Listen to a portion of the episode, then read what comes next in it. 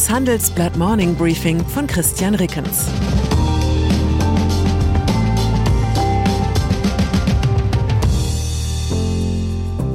Guten Morgen allerseits. Heute ist Mittwoch, der 23. November. Und das sind unsere Themen. Marktwirtschaft, Containerfrachtraten fallen.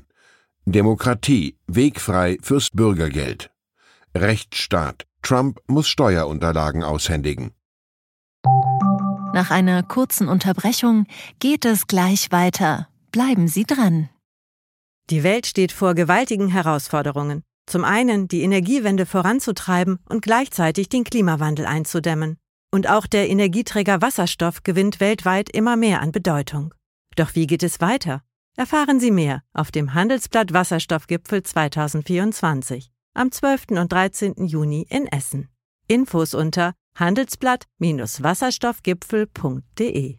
Mit dem Vorteilscode Wasserstoff 2024 erhalten Sie einen Rabatt von 15% auf die Tickets. Frachtschifffahrt. Heute Morgen können wir uns gleich an drei Errungenschaften des menschlichen Miteinanders erfreuen. Demokratie, Marktwirtschaft, Rechtsstaatlichkeit. In der Frachtschifffahrt erleben wir derzeit, wie der Markt Engpässe ganz von selbst ausgleicht und das ganz ohne Bundescontainerbeauftragten mit nationaler Containerstrategie.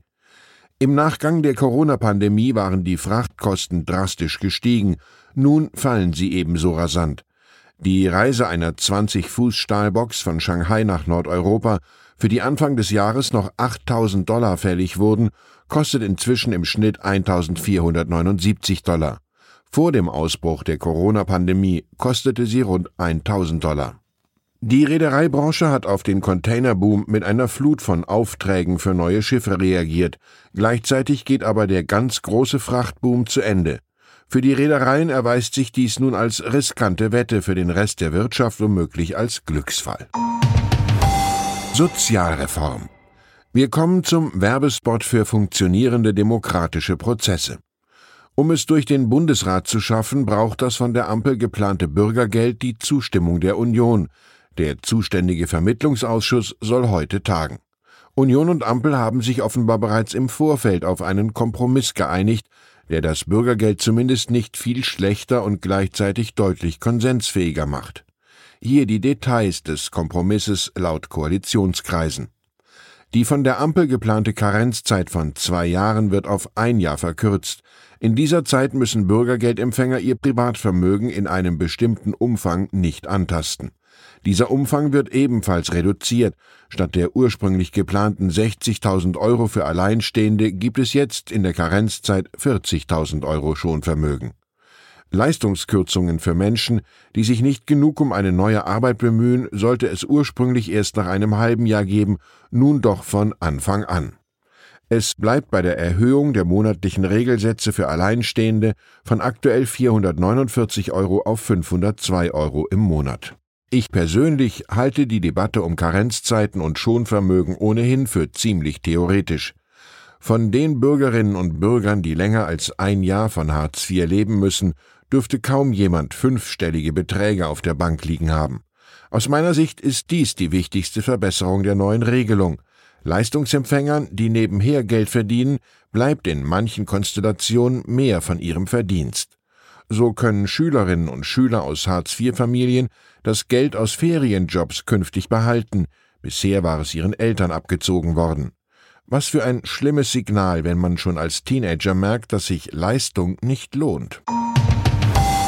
USA bleibt noch das Lob der Rechtsstaatlichkeit. Nach einem dreijährigen Rechtsstreit können Steuererklärungen von Ex-Präsident Donald Trump an einen Ausschuss des US-Parlaments übergeben werden. Der oberste Gerichtshof der USA wies gestern Trumps Antrag zurück, die Steuererklärungen nicht an den Ausschuss auszuhändigen.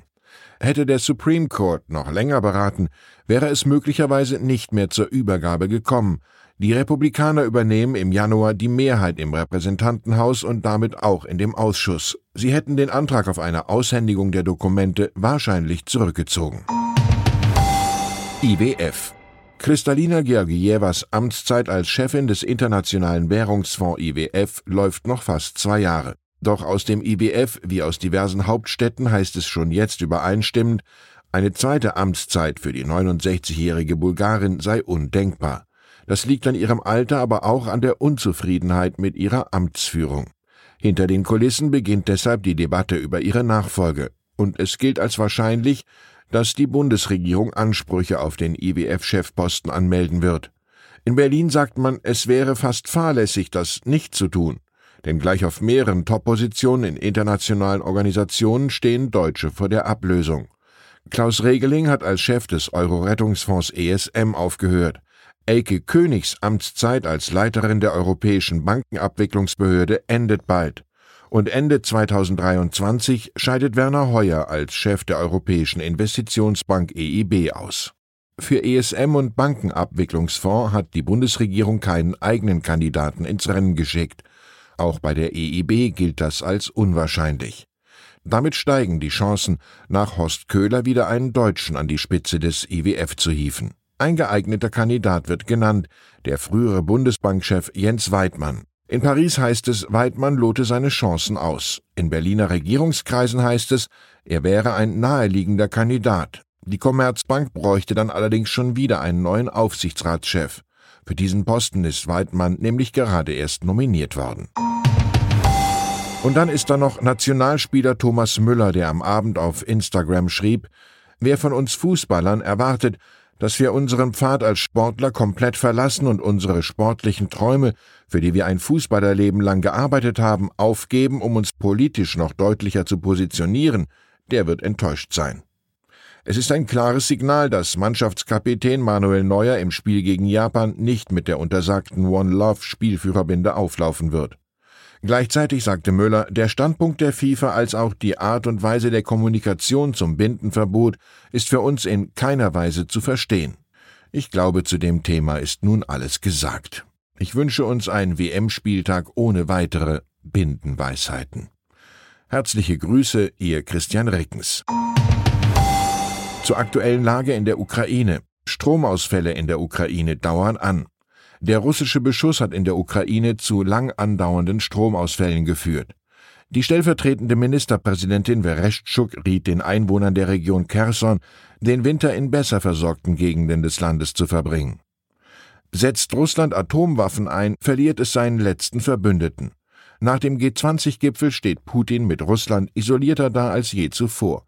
Eine gute Gelegenheit für Verhandlungen, ein Interview mit Konfliktforscherin Nicole Deitelhoff. Weitere Nachrichten finden Sie fortlaufend auf handelsblatt.com/ukraine.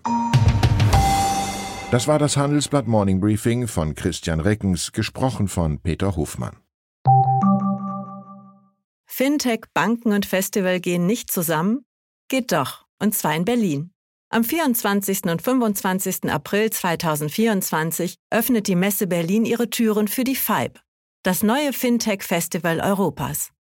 Die FIBE richtet sich an das gesamte Fintech-Ökosystem, vom Startup über Investoren und klassische Banken bis hin zur Politik.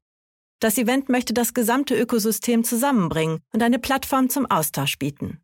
Seien Sie dabei und sichern Sie sich jetzt mit dem Code FIBE-Podcast 35% Rabatt auf Ihr Ticket. Weitere Informationen finden Sie unter fibe-berlin.com.